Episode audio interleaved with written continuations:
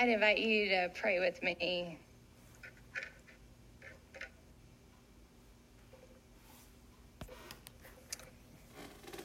Gracious and holy God, ah, we would pray that you would be with us in this moment, uh, that we would be reminded by that light of Christ that flickers here at the front of the sanctuary that you came before us and you go behind us, that you are present. And we ask that your spirit uh, would just move through uh, the reading of your word um, as it is proclaimed this day, that we might hear in it your call clearly and bravely, faithfully seek to follow you. It's in your name we ask these things. Amen. As we continue with our series about creativity, this week we recognize how a willingness to risk is an important part of the creative process.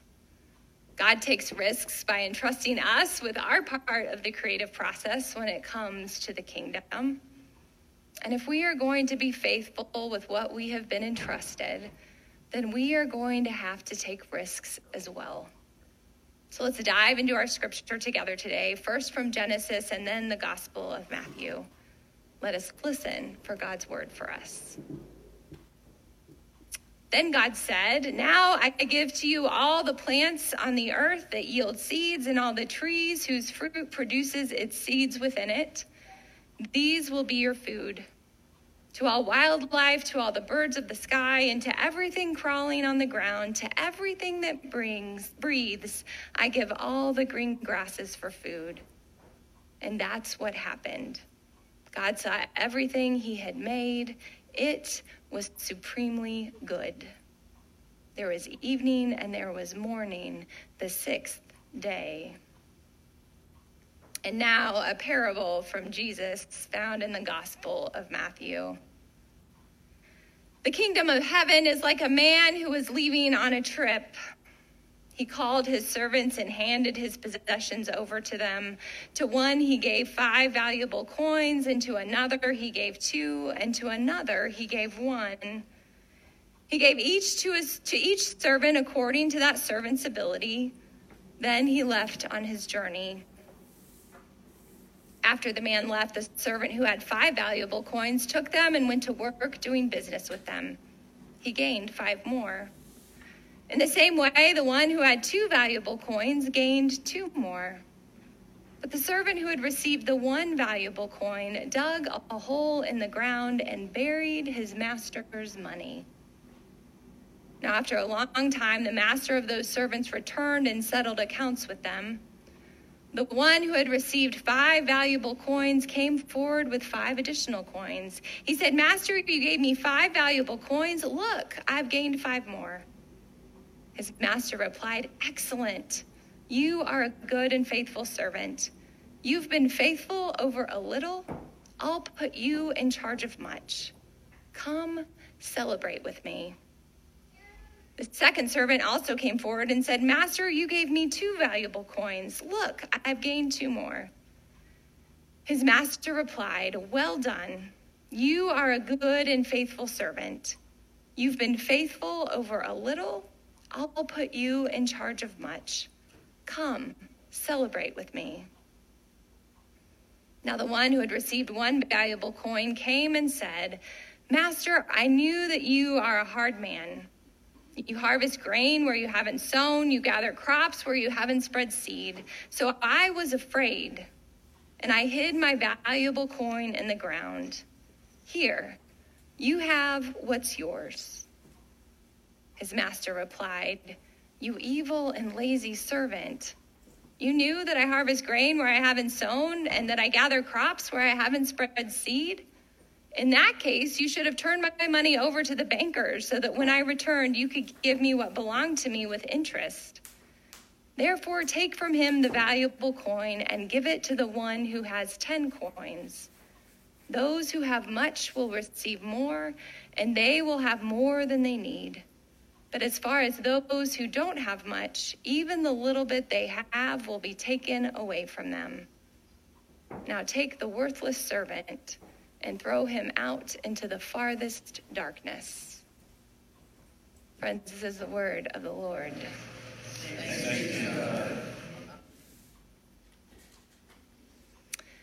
So many of you know that I played basketball growing up, starting in third grade and continuing through my junior year of high school. So I logged a lot of hours on the court. I never was a superstar.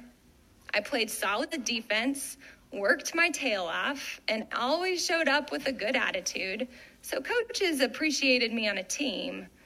But when it came to offense, I was a nervous player. I overthought things, and I played from an anxious posture, worrying more about messing up, how things might go wrong, instead of just letting myself freely play. When God ended up using basketball as part of my ministry with inner city youth in San Antonio, I was floored with how good I was. I'm serious, y'all. How many shots I made, how much fun it was. Because without the pressure, the fear, I could just enjoy the game. I was reminded of that season in my life as I listened to the New Heights podcast this week, along with the other 1 million subscribers who listen to into the football podcast hosted by our Chiefs own Travis Kelce and his brother Philadelphia Eagles center Jason Kelce. I'm guessing you just might have heard something this past week about Travis and a certain Taylor Swift. Just maybe. To be clear, I've been listening to the New Heights podcast for months and was not a Swiftie before this week, though I'm starting to be converted. Yet, I, like so many people, am here for a real life love story. It all started when Travis went to Swift's concert at Arrowhead, ready and hoping to give her a friendship bracelet with his number on it. As he was talking about that try at getting Taylor's attention on the podcast this week, his brother Jason commented, You gotta shoot your shot. And Travis responded, You miss 100% of the shots you don't take back in my basketball days, there was a clothing line called No Fear that was popular with athletes. And you miss 100% of the shots you don't take was one of the many slogans on their t shirts. I remember seeing that shirt for the first time early in my high school days in the mall in good old Topeka. And I remember it kind of stopping me in my tracks when I did. I was so afraid of messing up I wouldn't shoot my shot. The shirt called out how fear can get in the way, keep us from what we are meant to do, how we have to risk something in order to put points on the board or to have a chance with the girl, or in the case of Jesus' parable for us today, we have to risk something to be a faithful servant for the kingdom. Three different servants are given coins five, two, and one. Every time I encounter this parable, it's a little bit like that day in my teens at Westridge Mall. That last guy with his one coin and his fear of messing up, his decision to bury it, keep it safe until his master's return. That guy stops me in my tracks every time it feels like he's got my attention even more on this go around. Because with a bum knee, that is this ever constant reminder that I'm at the age when I can injure myself by doing something as simple as jumping, I am feeling the weight of that one coin. Y'all, we get one shot, one life. Are we going to let ourselves get buried in fear? Or are we going to take our shot? It's a question each of us can and should ask ourselves as we look at our individual lives. It's also a question you and I have to be asking ourselves as we look at our collective life. Are we going to let ourselves get buried in fear? Or are we going to take our shot? God has entrusted us with the proverbial handful of coins. Our beautiful eight acres, this building and the barn that sits on them, the wonderful community that has been cultivated here over the past 25 years and more. And God has sent the Spirit to empower and guide us toward the future God has for us. The creative work God needs us to engage in to faithfully play our part in building the kingdom here in our little corner of the world. Frederick Buechner, a pastor, writer, and theologian, described vocation as the place where your deep gladness meets the world's deep need. Deep gladness for Buechner is what you're passionate about, what you're gifted at, what makes you come alive. It's this natural outpouring of yourself. What brings you joy? For some time now, we have known and claimed that for us, what is at the heart of our life and our call is this real and authentic community that is cultivated here as we nurture and foster core relationships our relationship with God, with ourselves, with one another, and with our neighbors. The deep need we see right here in our particular corner of the world is loneliness, isolation, the disconnection that has come as technology plays a larger and larger role in our lives, the dissolution of our social fabric in the midst of the tension and division of our times. I deeply believe that God has been shaping us, calling us to respond to that need. I deeply believe we have important work to do for the kingdom right here, right now, if we can keep our fear from getting in the way. The world is changing. And as I talked about last week, we come from the Reformed tradition, which means we believe the church is not just reformed once, but always needs to be reforming as the world around us continues to evolve. I believe that is always true, but that it is especially true right now, as our world and the church's place in it is changing rapidly. God needs us to be part of discovering what the church will be as we move into a new era. How we will meet people with the love and grace of God, how we will communicate the gospel in this age, how we will set the table of the kingdom so that everyone can realize they have a place at it. So I know I've shown you this commercial from a Canadian grocer before. Some of you, this was before your time. Others of you will get to watch it a second time. But this company is up to more than just selling groceries here. This feels like a parable of our own time. And like Jesus' parables can speak to us anew each time we encounter it. So let's watch.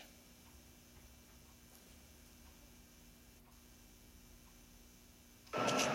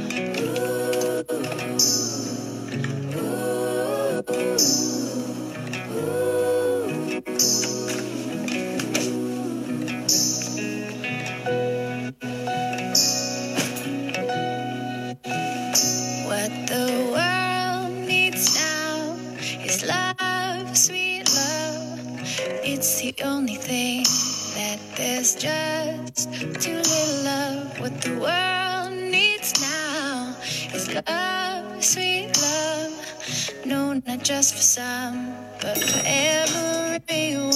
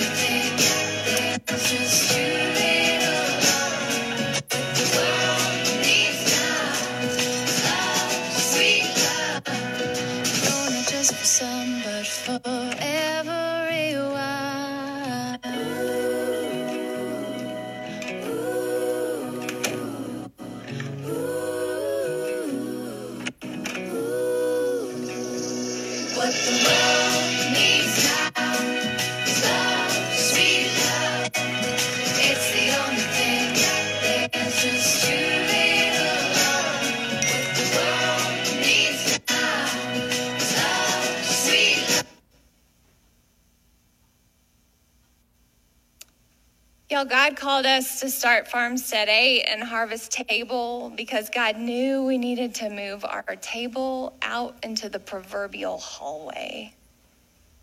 There are way too many people in our world today that will never walk into a Sunday morning worship service. And so the table we gather at here, the community that is cultivated around it, the love and grace that is offered through it, that table can't only be left inside these four walls.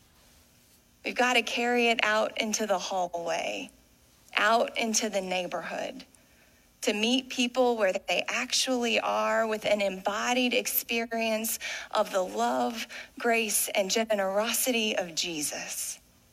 With his care and compassion for all people, for all creation, to invite them to take their place at that table to offer the gifts they have to share, and watch what the Spirit of God does as it moves through us all. Through Farmstead 8, we want to create a community gathering space that cultivates goodness in us and our world. Through community events like the one we will host in just a few hours' time, through the sharing of our barn as a place the community can gather and celebrate, like a group of teenage girls did last night for a birthday party. Through the agricultural ministry that began with our orchard, but we hope to expand soon to a community share garden that will grow food that feeds people and grow a community of volunteers that step into a purpose larger than themselves. Through Harvest Table, we long to reach people who have been hurt by the church or just will need it to look and sound a little different for it to feel like home for them. We want to set a big table out in the neighborhood that lets people just come and connect as we gather for a community meal and then invites them to explore the community more as we worship, grow, and serve together as well.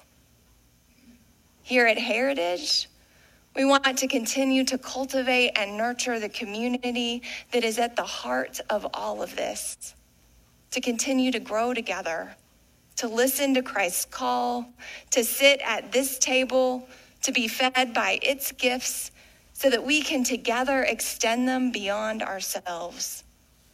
We want to raise our children and youth in the faith. We want to learn and discover together. We want to give thanks and to celebrate.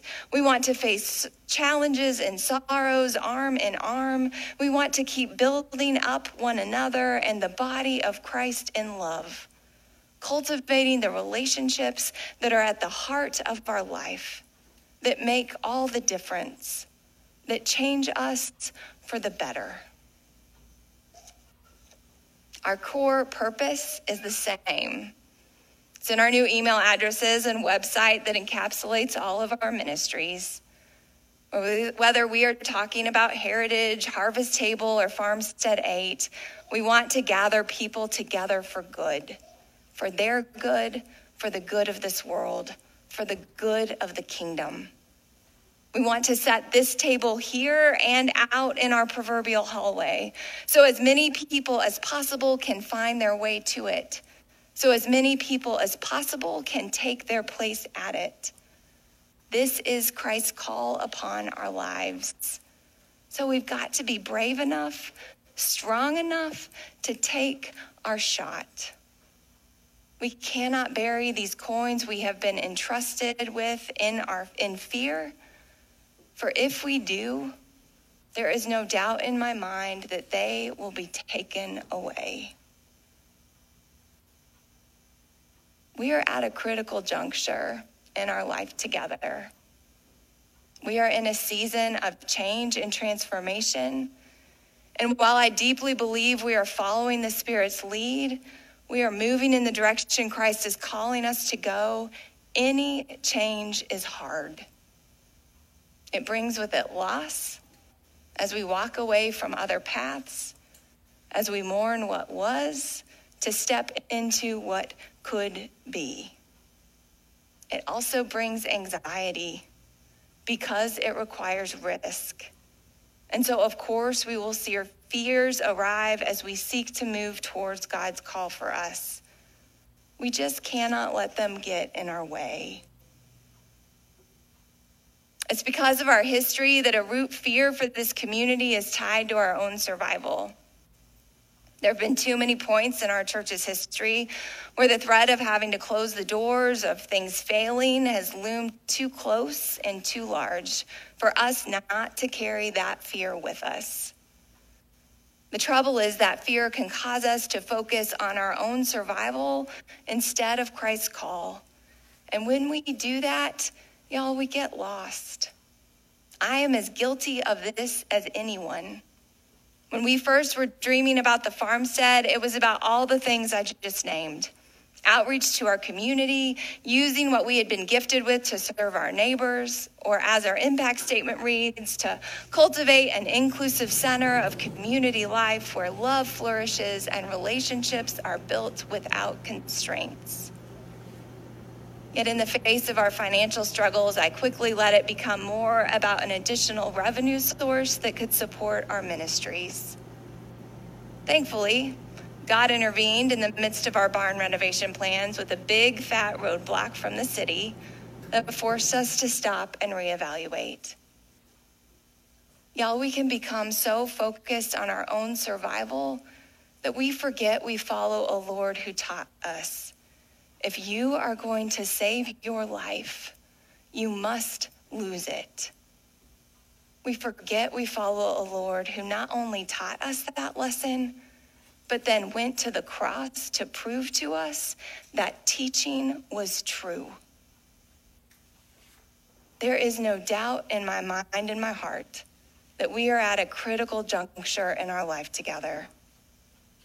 We've got to take our shot be willing to risk what was for what could be. We cannot let fear get in our way. We have to focus so clearly on Christ's call for us and be willing to call one another out when our fear or our grief threatens to railroad it. I trust that if we are faithfully answering Christ's call, we do not need to worry about our survival. God will provide. I can't tell you how. There is not some neat formula or transactional or causal relationship that I can spell out for you. And the second we make any part of Christ's call about that, we are already sunk.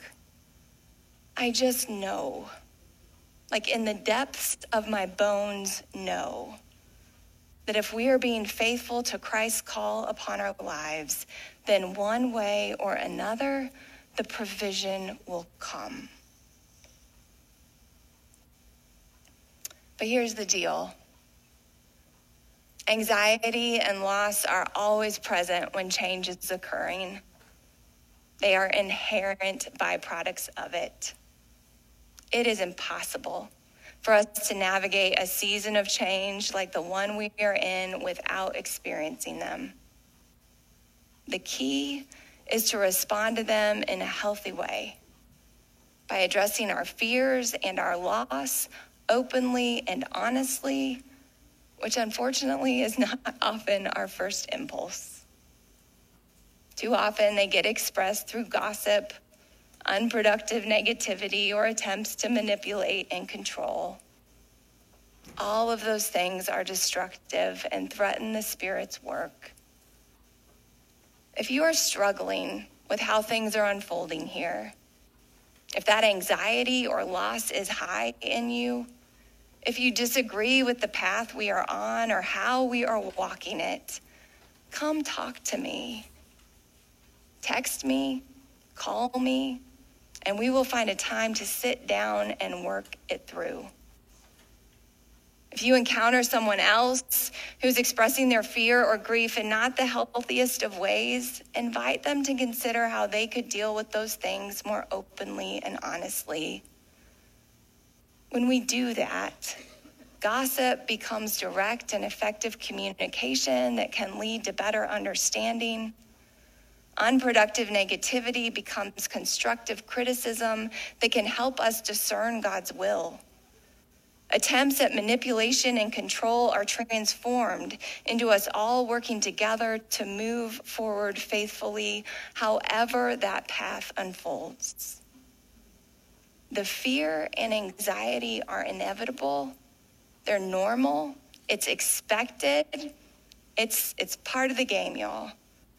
It's just how we handle it that is so incredibly critical for our life as we move forward from here. We are not meant to be a church whose core purpose is our own survival. We are not meant to bury the coins we have been given in the ground where they will serve nothing or nobody. We are not meant to live from a place of fear. Y'all, we only get one life one life. And I'm done overthinking. I'm done playing nervous, worrying about messing up or what could go wrong. I'm done playing scared. We only get one life. And it's time. It is time for us to take our shot. It is time to follow Christ's call. It is time for us to risk it for the kingdom. Amen.